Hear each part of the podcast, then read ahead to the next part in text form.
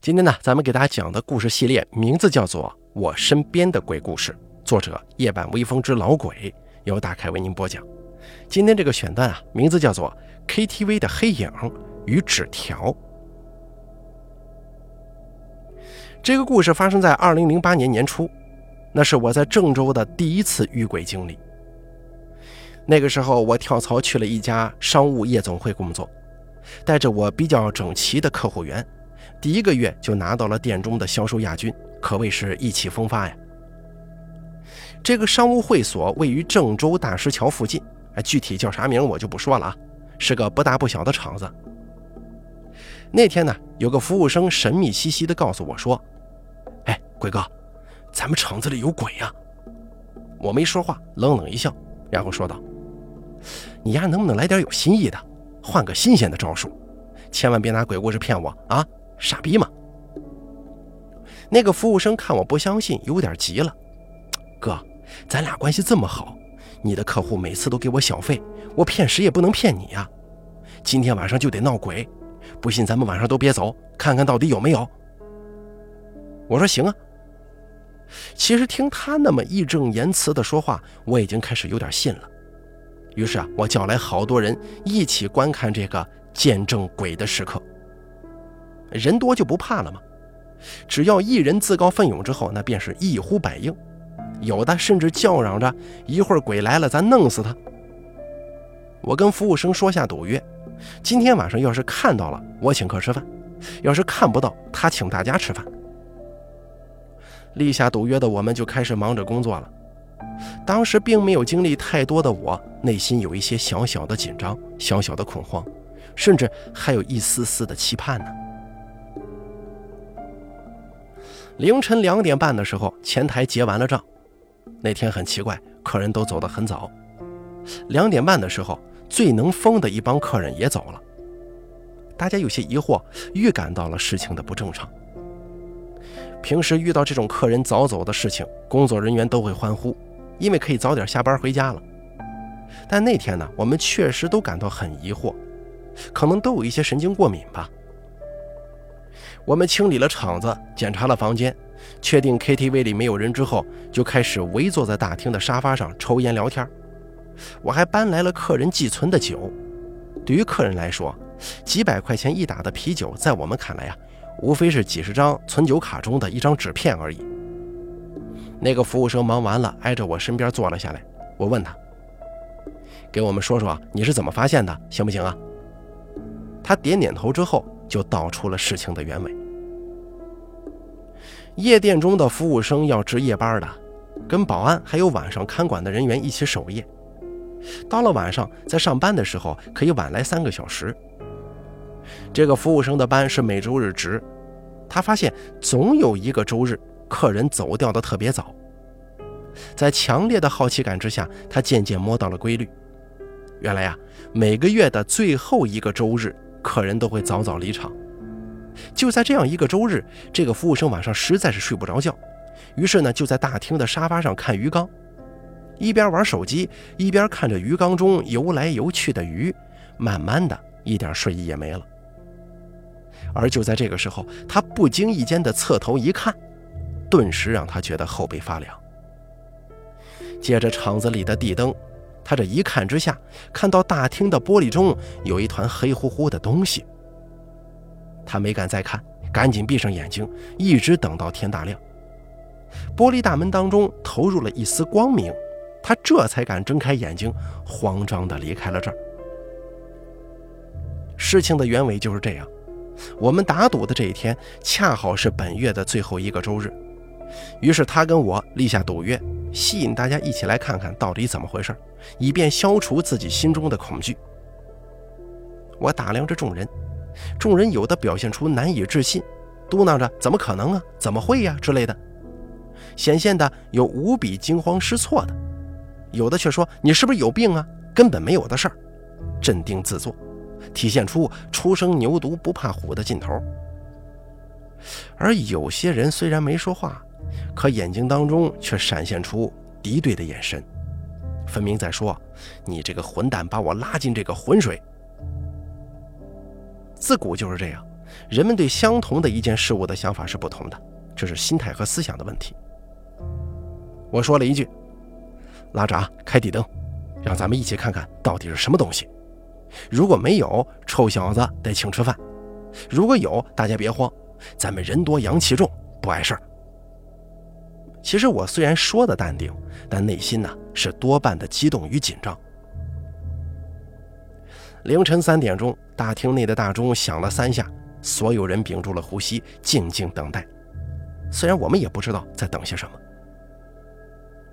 一分钟过去了，两分钟过去了，我们感觉时间是如此难熬，可却什么也没发生。我叫一个人去推上闸门。他答应了一声，慢吞吞地去推总闸了。就在他刚起身要去推上电闸，众人也准备收拾东西，让服务生去请吃饭的时候，忽然我们中有一个人大喊一声：“你们看，那是什么？”大家顺着他指的方向看去，在大厅明可照人的回转玻璃上，显现出的是我们厂子划分区域的 B 区走廊。这个走廊如同往常一样。笔直安静，但是与往常不一样的是，走廊的镜像中分明有一团黑色的影子，看的是特别清楚。众人先是一片宁静，然后爆发出愤怒的尖叫。人在恐惧到极点的时候是愤怒。我当时浑身发冷，也不敢说话，毕竟这跟几个月的我是不一样的。我第一次这样近距离接触以及面对这种。未知的东西，我喊了一阵就静了下来，忍住呼之欲出的心跳，仔细地打量着那个黑影。准确地说，应该是灰色的影子。它不像是传说当中的那样没有脚，它实实在在地站在地上，但是它的衣服却是飘着的，就像是一个一百七十公分的人，衣服里撑起了一个一百八十公分的衣架一样。衣服呈悬空状，我顺着他的脚跟身体往上看，头，不对，本应该是头的地方并不是很恐怖，模模糊糊的看不清，但是那个头怎么是一半大一半小呢？我再也看不下去了，又跟着大家一起疯狂的尖叫。灯突然亮了，黑影顿时消失的无影无踪。原来刚才起来推闸的服务生在慌乱之中把电闸给推上去了。大家在不停地问对方看到什么了呀？为什么尖叫啊？因为每个人都不太相信自己的眼睛。我把一杯冰镇啤酒一口喝下，迅速冷静下来，大声喊：“谁都别说话，大家把自己看到的写下来。”我兴奋极了，因为我平常喜欢写点这种鬼鬼神神的故事。我觉得这是一个非常不错的好素材，可以在鬼友聚会的时候讲给别人听。但我也怀疑是不是因为过度紧张，使我的眼睛出现了幻觉，而让所有人写下来，不至于串供人云亦云。我想知道他们都看到了什么，是不是跟我一样呢？于是从前台为他们准备好了纸笔。最后我总结了一下，纸条当中啊出现了以下几种答案。一，黑影；二，站着的黑影；三，没敢睁眼看，听见尖叫之后就闭眼了；四，黑影，头一半大一半小。大家除了没敢睁眼的人之外啊，都看到黑影了，尤其是描写头的那两张纸条，跟我看到的完全一样，这就证明不是幻觉。我要离开这里。莫名的真实恐惧充斥着我身上的每一个细胞。当众人看到公布出来的纸条的时候，跟我一样也明白这并不是自己的幻觉呀。于是我们发了疯一般的逃离了场子，不想在此地停留片刻了。后来我遵照约定请大家吃饭，可是所有人却没有吃下去的胃口。我想，之所以我们一块吃到天亮才离去，不是因为这免费的宵夜。而是不想让自己独自一人走夜路而已啊，因为我们都害怕极了。这个故事结束了，至今我仍旧很疑惑，那天晚上出现的到底是什么？如果说是幻觉，为什么我们看到的一样呢？如果是人云亦云，但为什么写到纸条上的都一样？如果这段记录是假的，为什么后来我们统一跳槽了呢？接下来呢，再给大家说一个关于 KTV 中发生的鬼故事，而这个故事发生在济南。济南这一片地方是生我养我的地方，虽然冬冷夏热四季不分，但我依然热爱这片土地。那个时候我才上高中，学习还算过得去，但那会儿不务正业的我，经常翘课去喝咖啡呀、唱歌之类的。故事发生在我翘课的一天下午。那个时候的济南啊，好一些的 KTV 并不算多，数得上来的是文化东路的一家叫做东方 ZY 的 KTV，里面还供应自助餐之类的。还有一家就是现在全程路上的叫做好一地的 KTV。啊，其余的要么音响不好，要么是装修不上档次。这青春年少的时候嘛，都有点装逼的嫌疑，一点也不知道钱来的不容易，所以我只去这两家 KTV。而今天要说的这个事儿啊，发生在这家叫做好一地的 KTV。当然了，现在这家连锁 KTV 在济南不复存在了，不知道是因为街道整改，还是因为什么别的原因。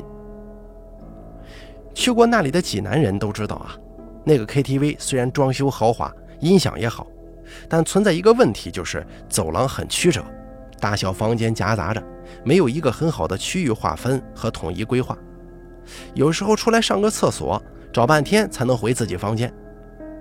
那个时代的 KTV 只有豪华包间才有独立卫生间，但是价格很昂贵。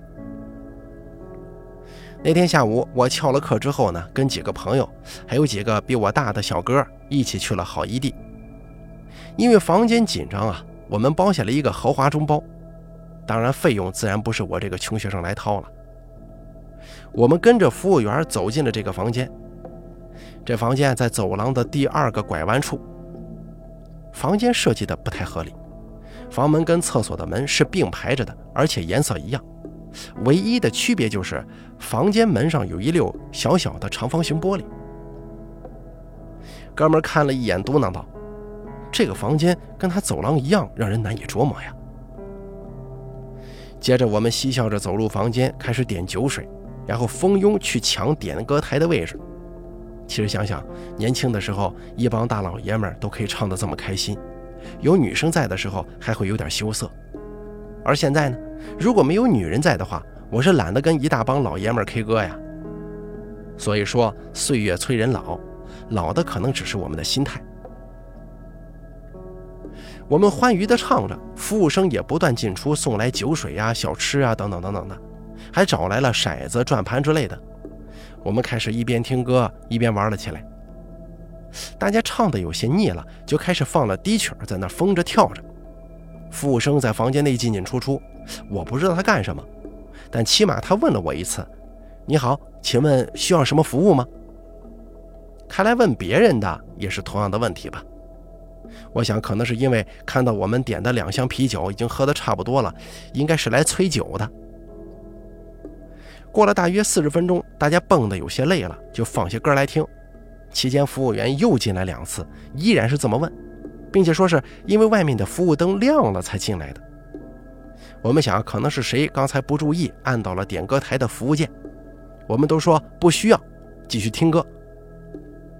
这时候呢，我一哥们站起来，举着酒瓶，学着张学友的语气说：“下面我给大家带来一首歌，希望济南的朋友们能喜欢。”然后很搞怪的举着学友哥标志性的兰花指，走到前头，扭着腰唱了一首《夕阳醉了》。那天虽然已经玩得精疲力尽呐，但仍不愿离开。年少的时期，总要唱到屏幕提示还有十五分钟之类的，才愿意悻悻地收拾东西。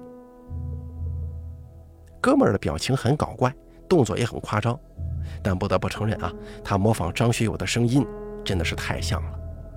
而到了歌曲的高潮的时候，门又开了，服务生走了进来，问道：“你好，请问需要什么服务吗？”唱歌的哥们一下子卡住了，然后说：“不需要，你能不能别再进来了？”服务生微笑着说：“对不起啊，先生，我们有规定，服务灯亮了必须进来。”哥们不耐烦地摆了摆手，等服务生退了出去，他说：“气氛破坏了，学友哥给你们重新来一遍，然后不论大家同意与否，又重播了一遍。又一次唱到高潮的时候，服务生又进来，依然问这个问题。大家这会儿就有些恼了，但还是很理智的互相问旁边的人有没有谁按到服务键，然后告诉服务生应该修一下了，我们可没按到啊。这次哥们儿没重播，继续唱了下去。刚唱了两句，他突然不唱了，然后慢慢的转过身来，脸上的表情很恐惧，对我们说：“我操！”你们刚才看见那个孙子从哪个门进来的，又从哪个门出去的吗？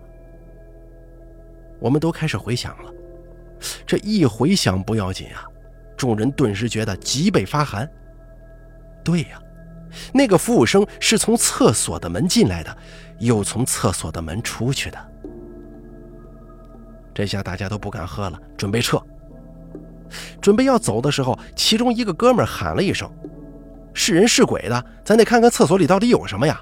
别自己吓唬了自己啊！你们说对不对？我们都抄起桌子上的啤酒瓶子，带头的哥们慢慢走到了厕所门前，缓缓地把厕所门打开了。里头什么也没有，但一股阴冷之气呼的一下子吹了过来，拂过了每一个人的脸颊。我们惊慌失措呀，觉得有一种说不出来的恐惧感涌上心头。赶忙扔掉瓶子，夺门而出。我胆子最小了，一直挨着门站的，当然也是第一个冲出去的。当我冲到走廊尽头，马上就要看到大厅的时候，我忽然听到身后几个哥们同时大喊一声。我没敢回头，这可能是我人生当中最不讲义气的一回。即使那几个哥们现在遇到了生命危险，扪心自问啊，我想我还是不敢回头去找他们的。甚至是停下脚步，关切地回头询问，我也不敢。冲出了 KTV 的大门，站在了人来人往的全程路上。下午五点的阳光仍旧照得我暖洋洋的，如释重负啊，就好像我刚才死过一次一样，现在又活了过来。我是第一次如此热爱这片天空。我这会儿才敢回头看了看，弟兄们一个也不少，齐齐地冲了出来。我突然想起来了，就问了一句：“刚才冲出来的时候，你们在后面有人喊喊什么呢？”除了我跟第二、第三个冲出来的人以外，剩下的人顿时面色煞白，都沉默了。我有些后悔问这个话呀。我总是这样，有时候啊，不知道什么时候该说，什么时候不该说。而这个时候，最年长的一个哥们儿面露恐惧的神色，沉沉地说。刚才我们跑出来的时候，我我分明听到，在我身后的房间里本来该空无一人的呀，可是忽然传来一句：“你好，请问需要什么服务吗？”好了，咱们本期的我身边的鬼故事就说到这儿了，感谢您的收听，作者老鬼由大凯为您播讲。